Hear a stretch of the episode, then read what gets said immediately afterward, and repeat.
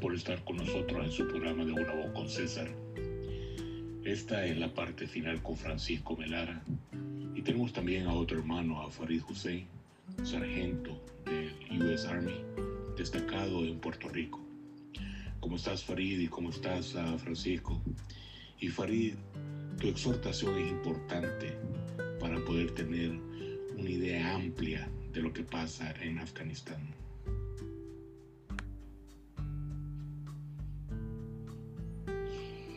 Hola César, hola Francisco, un gusto saludarles.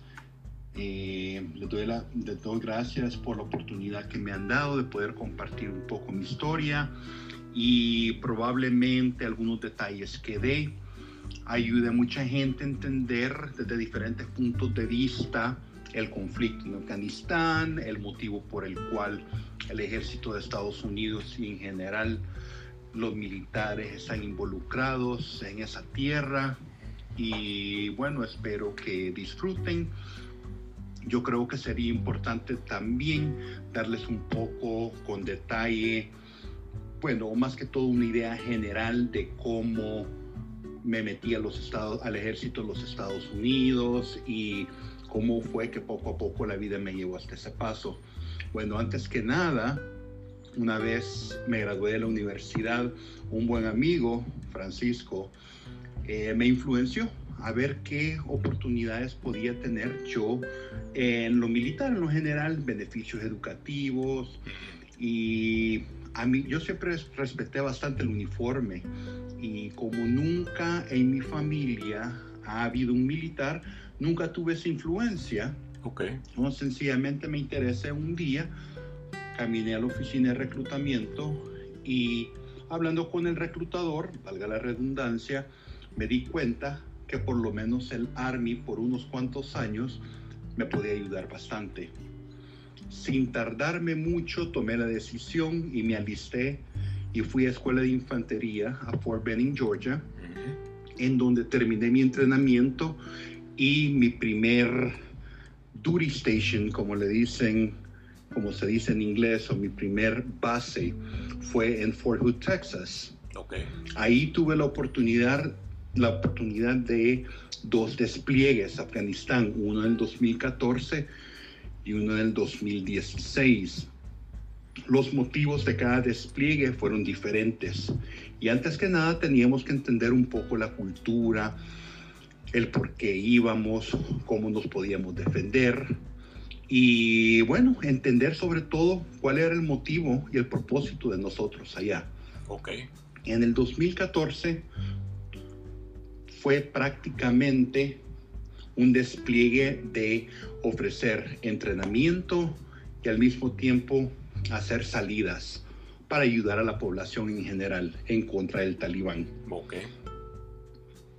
Al principio de la guerra, habían habido muchos accidentes a consecuencia de las reglas de enfrentamiento que eran bien vagas, con tanto civil eh, de daño colateral. Entonces el gobierno de Estados Unidos fue refinando esas reglas.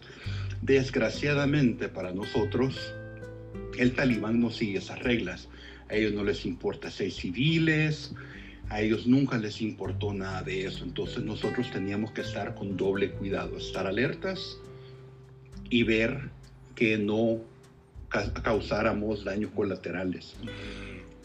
Ah, una vez entendimos todo esto, salimos patrullaje y teníamos que saber el enemigo, teníamos que saber el por qué y el cómo nos podían atacar. Ellos sus armas básicas han sido siempre las AK-47, la PKM o PKM, que le dicen que también es del mismo calibre de la AK-47, que es una como ametralladora bien parecida a la que nosotros ocupamos, la 240 Lima o 240 Bravo. Y también ocupan bastante lo que tradicionalmente se le conoce como RPG, que son granadas que se tiran a través de un tubo tipo bazooka para mantenerlo simple, obvio. Y Bueno, lo difícil de todo esto es que en realidad nosotros buscábamos ayudar a la población. La población desgraciadamente también ayudaba al talibán y era muy confuso para nosotros cómo proteger y de quién nos debíamos proteger. Wow, Pero así pasaron seis meses y lo que pude darme cuenta es que es una gente que tiene bastante orgullo por su tierra. Eh, se han podido jactar de haber combatido a los rusos y con nosotros como cualquier guerrilla es muy difícil tratar de adivinar con certeza cómo y cuándo es que van a atacar. Entonces eso fue lo difícil para nosotros, pero gracias al Señor pudimos regresar todos con vida sin ningún tipo de problema y sin ningún tipo de, de herida grave. Ahora bien, en el segundo despliegue, el 2016, nuestro propósito ya fue un poco más diplomático. Fue sobre todo a ofrecer consejería y protección mm. a las bases. Pude ver el punto de vista táctico del de nosotros hacia con ellos un poco más que el primer despliegue, los patrullajes que estábamos haciendo. En fin, todo esto, el propósito era, como les repetí al principio, ayudar a la población a protegerse del talibán y a mantener un tipo de paz. Ahora bien, ¿cómo se relaciona todo esto y cuál es mi opinión de los sucesos que están pasando en el presente? En mi experiencia, siempre que ha habido un cambio de poder como el que se daba, como el que se quería dar en el momento, en estos días, es que tiene que haber una transición. Y en mi opinión, claro, esto es mi opinión y no la opinión del Army, es que probablemente no se dio el tiempo necesario para que hubiera una transición un poco más efectiva, para que el, el gobierno afgano pudiera efectivamente combatir al talibán. En realidad no sabemos si hubieron otras condiciones, como todo esto es secreto y mucha de esta información no es compartida con muchos soldados abajo de generales, entonces es muy difícil poderlo entender, pero definitivamente es una cultura bien interesante, eh, bien, bien, ¿cómo les podría decir? Bien orgullosa de su tierra. Okay. Y lastimosamente, Muchos de los eventos no los podemos entender porque la información no está disponible. Probablemente en unos años va a ser un poco más fácil entenderlo. Pero, en fin, como soldado del ejército, le doy gracias a Dios por haber tenido esa oportunidad, poder haber interactuado con intérpretes, ver cara a cara la cultura y sobre todo César y Francisco, gracias por esta oportunidad de poder compartir mi historia y de compartir mi opinión. Y espero que la gente le haya ayudado a entender un poco más esto desde la perspectiva de un soldado. Y cualquier cosa, César, estoy a tu disposición si tienes preguntas o si tu audiencia tiene preguntas, con mucho gusto estaría disponible para poder atender esto. Gracias, Una vez más, César, Francisco, gracias por esta oportunidad y nos vemos pronto, primero Dios. Así será, nos vemos pronto, Farid. Gracias por tu exhortación, este, impresionante realmente. Uh, Francisco, ¿qué opinas? Súper interesante, impresionante.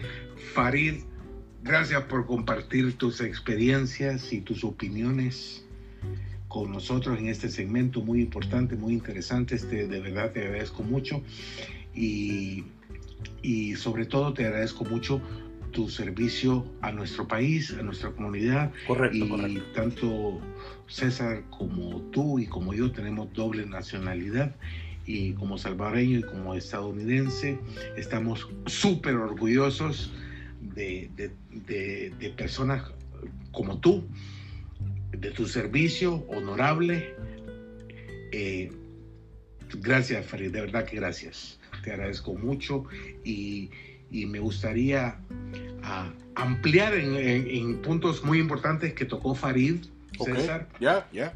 Me gustaría ampliar un poco eh, en esos aspectos, así es que continuamos con este debate. Dado Continuemos. que eh, la situación política actual de Afganistán es demasiado compleja y bien confusa, César. De A acuerdo. 20 años De acuerdo, de acuerdo. después del, del- del derrocamiento del talibán, del primer régimen ta- talibán, y, y a raíz de la intervención en, eh, en Afganistán de la co- coalición liderada por Estados Unidos. En muchos aspectos, Afganistán es un estado tan solo nominalmente. Entonces, eh, veamos cómo llegamos a lo que es Afganistán hoy en día.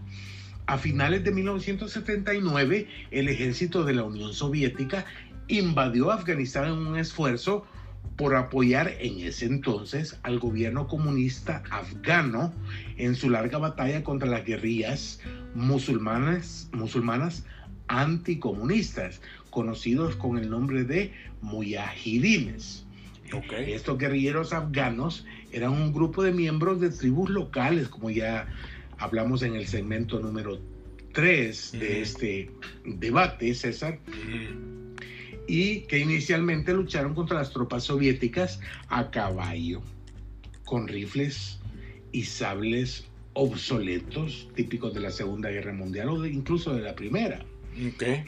Eh, el conflicto se convirtió, se convirtió en una guerra de poder de una década cuando Estados Unidos comenzó a suministrar a las guerrillas mujahidines armas modernas como misiles guiados, misiles antitanques, antiaéreos, etcétera Ujú. con la tecnología de la época. Y durante los siguientes 10 años, estos mujahidines aprovecharon sus armas suministradas por Estados Unidos y su conocimiento superior al accidentado terreno afgano eh, eh, para in- infligir muchos daños cada vez más costosos al ejército soviético, lo que resultó en la retirada de la Unión Soviética en 1989. Entonces, ¿qué Mm, pasa? ¿Qué, pa- qué pasa en Afganistán? Se convierte en un Estado islámico y en el 96 el primer régimen talibán entra como gobernantes de Afganistán.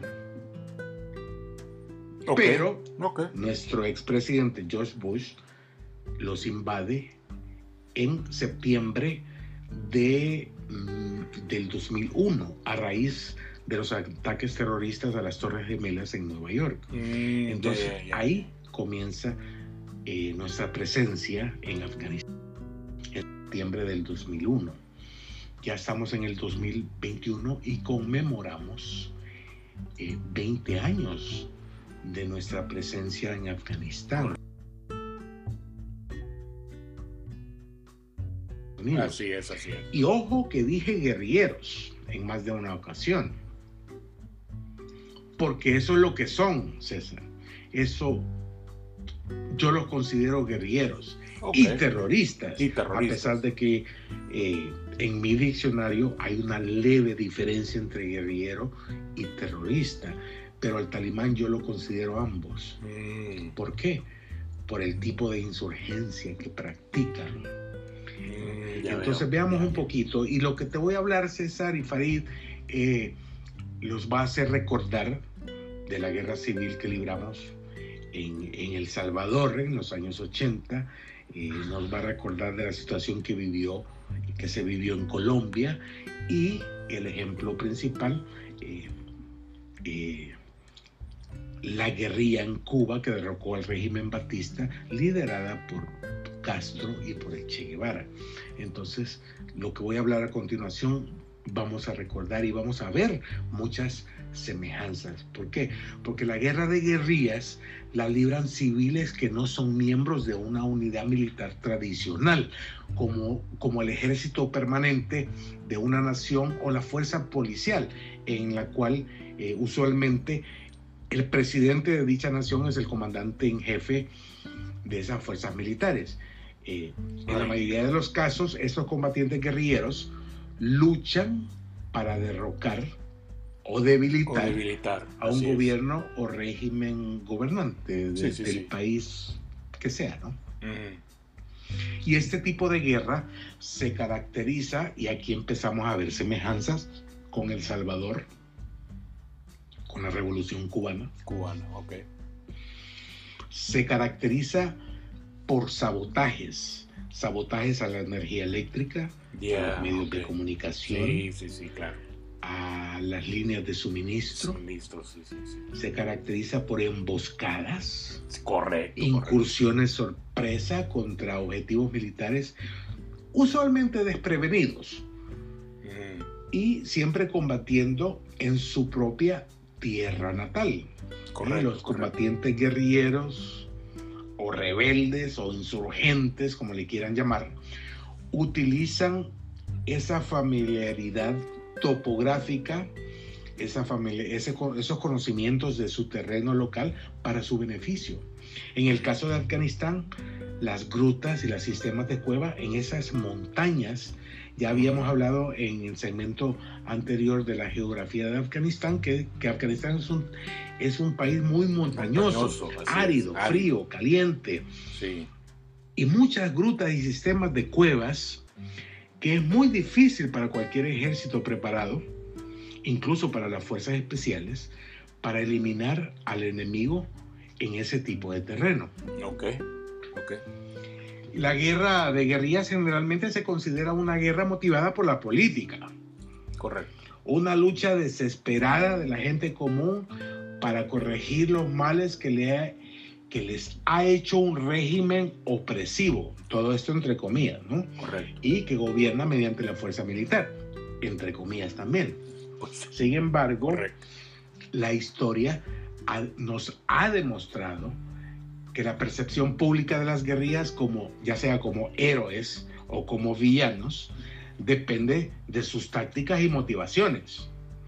Si bien es cierto que muchas guerrillas han luchado para garantizar los derechos humanos básicos de la población, pero también algunas han iniciado actos de violencia injustificada, tácticas terroristas, y es por eso que yo te digo que, soy, que los considero terroristas, porque han utilizado tácticas terroristas en contra de otros civiles que se niegan a unirse a su causa. Y eso lo vimos en El Salvador. ¿eh? La intimidación y la muerte por negarse a unirse a su causa. El famoso también, el famoso impuesto de guerra. La, guerrilla utiliza una variedad de, tácticas. Por ejemplo, esta guerra se considera una guerra motivada por la política o religión, en el caso de Afganistán. Ya había hablado en el, segmento número 2 cuando hablamos del Islam, ah, mencioné que la religión, el Islam específicamente, era una motivación muy importante para el talibán. Esa fe islámica, ciega, ortodoxa, fundamentalista, terrorista, típica del talibán. Porque en la mente de ellos se convierten en mártires de Alá, en mártires del Islam, ofrendando su vida por la causa. O sea, no cualquiera se amarra 10, 15, 20 libras de dinamita para, para quitarle la vida a 100, 200, 300 personas, incluyendo la vida de él. Esa táctica no la utilizamos en el occidente. Nosotros utilizamos a Dios para nuestra protección para regresar a nuestro país, a nuestras familias sanos y salvos. Claro, claro. Ellos no. Entonces ahí vemos diferentes tipos de motivación a la hora de combatir. Y los guerrilleros a menudo intentan limitar el movimiento de tropas, armas, suministros enemigos atacando instalaciones de líneas de suministro enemigas como puentes, ¿ve? Ahora recordamos El Salvador, ferrocarriles, aeropuertos, pistas de aterrizaje, es eh, en un esfuerzo por mezclarse con la población local. Los guerrilleros rara vez eh, usan uniformes o insignias de identificación, igual que Talibán, igual que la guerrilla en El Salvador. Esta táctica de sigilo les ayuda a utilizar el elemento sorpresa en sus ataques. ¿ve? que es otra de las tácticas utilizadas por la guerrilla. Dependiendo de la población local, las fuerzas guerrilleras emplean armas, tanto militares como políticas, una guerra psicológica, entre Claro, comillas. claro, El claro. brazo político de un guerrillero, de un grupo guerrillero, se especializa en la creación y difusión de propaganda destinada no solamente a reclutar nuevos combatientes, combatientes, simpatizantes, sino también a ganarse el corazón y la mente de la gente, de la población civil. Claro, claro. Y esto lo vimos en El Salvador también. Y un ejemplo perfecto de esta propaganda destinada a todo lo que mencioné, pues la radio Venceremos. Oh, sí, sí, sí, ¿no? sí. Entonces, dado ahora que, eh, que estamos presionados por el tiempo, César, me gustaría hablar un poco de la retirada de Estados Unidos, esa retirada nefasta de Estados Unidos de Afganistán. Biden tuvo seis a ocho meses, según el tratado firmado por el presidente Trump en Qatar con el talibán, para retirar, retirar las tropas, equipo bélico, civiles, ciudadanos afganos, aliados a nosotros, eh, tales como cocineros, intérpretes, personal médico, personal administrativo, etc. Y todo buen militar, todo buen líder militar sabe que lo último que se retira es el personal militar, que es el encargado de cuidar, el, de- el encargado de proteger. Así Y es. eso no lo hizo Biden. Eh, en abril de este año, Biden anunció que prácticamente íbamos a retirar las tropas para el 11 de septiembre, cuando se conmemora el vigésimo aniversario del ataque que desencadenaron esta guerra que, está vivi- que se vive en Afganistán, el ataque a las Torres Gemelas en. Nueva York. Y el tono de Biden cuando anunció esa retirada estaba lejísimos de ser un tono triunfalista, un tono motivador, un tono ganador. No, no, no, no, para nada. Eh, eh, a mí, el presidente Biden, al César lo que es del César y a Dios lo que es de Dios, a- a- en el sector militar ha sido un desastre. Indudablemente. Completo. Así es. Y, y para eso quisiera analizarte eh, el liderazgo político que hemos tenido en los 20 años, rapidito. Y quiero aclarar que no tengo ningún nexo con ningún partido político, no le rindo pleitesía a ningún líder político mi- y mis opiniones son basadas simplemente y estrictamente en hechos históricos, no están basadas en memes, chismes o en la universidad de Facebook. Para nada. Vámonos al pasado. El 11 de septiembre de, de 2012, en Benghazi, la ciudad de Benghazi en Libia, los yihadistas de Libia atacan a la embajada estadounidense. El embajador de, de Estados Unidos ante Libia solicita apoyo. ¿Quién es el encargado de las embajadas? El secretario de Estado. ¿Quién era el secretario de Estado en el 2012? Hillary Clinton. ¿Eh? Secretario de Estado de Obama y, valga, valga la, eh, tocar el tema, que el presidente de esa- el vicepresidente de esa época era Biden. ¿Y en qué resultó? El embajador asesinado, además de tres empleados, dos de ellos eh, Navy SEALs. Ya, ya, ya. Sí. Y arrastraron el cuerpo fallecido del embajador Oh. eh, por toda la ciudad de Benghazi como un trofeo. Oh. Adelantemos el cassette a diciembre del 2019. Yihadistas, ahora estamos en Irak, pero hay yihadistas que atacan la embajada estadounidense en Bagdad, presuntamente iraníes, bajo órdenes del general Soleimani del ejército de Irán, que mientras visitaba Irak. Tres días después, el presidente Trump responde con un ataque aéreo usando drones y convierte al general Soleimani en pico de gallo Ya, así ya, de ya. sencillo. Así y salva a la embajada y a todos sus empleados. Bye. Eh, irónicamente, cabe mencionar que durante la administración Trump, Kim Jong-un y ISIS, calladito, Kim Jong-un calladito, Calladito, sí, calladito, sí, el Boko Haram en África calladito, Abu Sayyaf en las Filipinas calladitos, todos los grupos terroristas a nivel mundial calladitos. Sale el hombre de la administración y empieza, empieza el otra vez. terrorista a nivel mundial, comenzando en Afganistán otra vez. Ahora, vuelven a atacar al personal estadounidense en Kabul y Biden ordena la retirada. Un teniente coronel activo de, de la Infantería Marina acaba de ser juzgado y condenado porque él criticó la ineptitud cree que han tenido los líderes estadounidenses en la crisis de Afganistán. Lo acaban de juzgar y lo acaban de condenar y lo van a expulsar Wow. sin, be- Wow. sin beneficios por hablar Wow, wow. Él señala que la gente está molesta, la comunidad, la, la ciudadanía está molesta porque sus líderes militares le han decepcionado, nos han decepcionado. Y ninguno de ellos está levantando la mano aceptando responsabilidad. Claro, ya sabemos todos, fuimos testigos que esa retirada fue un desastre. Sí, un completo Por otro lado, el liderazgo talibán ya ha dicho que quiere ser visto como un administrador legítimo del país y está buscando relaciones con otras potencias globales.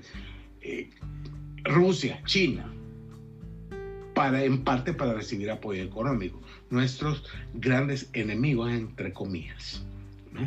en la historia de, nuestro país. En resumen, César, porque se nos acaba el tiempo, Afganistán ya está bajo del control de un segundo régimen talibán que en un tiempo récord lograron imponerse de nuevo en todo el país y provocaron la desintegración del gobierno.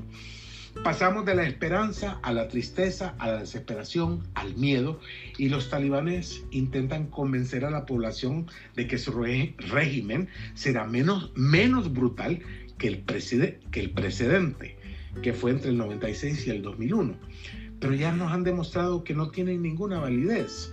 Afganistán re representa definitivamente una amenaza terrorista para el resto del mundo y para los derechos humanos de los afganos. ¿Qué más podemos esperar de, de este conflicto? Así es. Yo pienso que, va, que vamos a experimentar un éxodo masivo de afganos hacia Europa, hacia Estados Unidos, Canadá, Australia,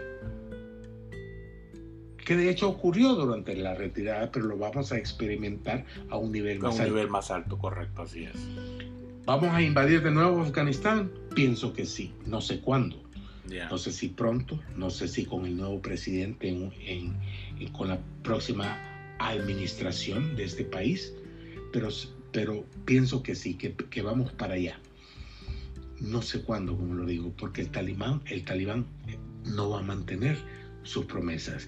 Y a mí me pesa de mucho corazón pensar qué va a pasar con el pueblo afgano, la violación constante de los derechos humanos, muertes innecesarias, ese atraso cultural, hambre, miedo, especialmente entre la población femenina, Femenina, y sí, sí, los sí. niños inocentes. Correcto, y con los correcto. nefastos regalos del tío Joe Biden, Sí, sí, billones sí, y billones de dólares en armamento, aviones, tanques, Increíble, helicópteros increíble. y el resto del material bélico a la Ah, vanguardia ya, en tecnología que el tío Biden le, Le regaló, regaló, al régimen talibán. Terrible. que eran con, con dicho, con dichos regalos, no lo sé, pero Wow. sí pueden causar mucho daño a la población afgana.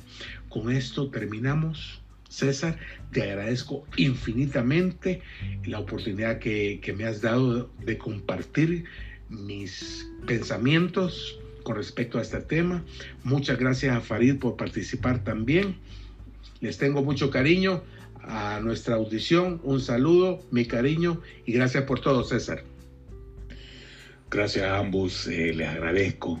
Sin duda haremos otro programa con respecto a este tema, pues Afganistán es una materia no fácil de analizar. Eh, no se pierda nuestro próximo programa desde el punto de vista político con respecto a Afganistán con el doctor Mario Benedetti.